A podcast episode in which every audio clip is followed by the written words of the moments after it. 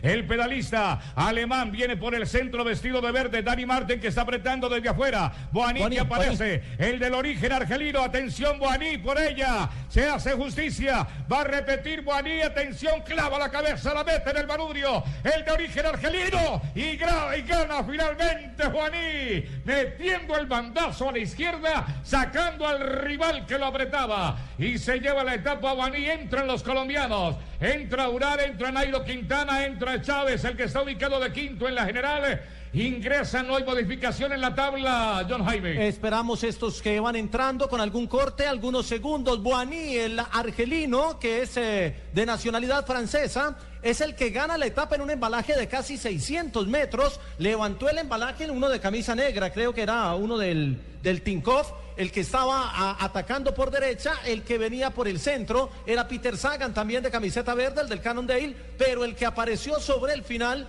fue Boaní con su camiseta azul y empiezan a llegar lotes importantes, gente que quedó cortada, alcanzo a ver, alcanzo a ver por ahí a Juliana Redondo, creo que ya llegó en este lotecito que acaba de llegar, primer eh, colombiano damnificado, hubo susto grande con Nairo Quintana, a siete kilómetros de la meta, como lo habíamos señalado, donde sopla el viento fuerte de costado, hubo, hubo un corte y por poco Quintana llega con algún eh, rezago en tiempo, finalmente aprovechó que los de eh, el equipo de Buaní empezaron a trabajar para llevarlo a él y lo llevaron sobre el final para disputar la etapa. Triunfo francés en la etapa y esperamos unos segundos a mirar estos cortes que son peligrosísimos. Empieza el goteo. Estas etapas con viento son terribles para los colombianos.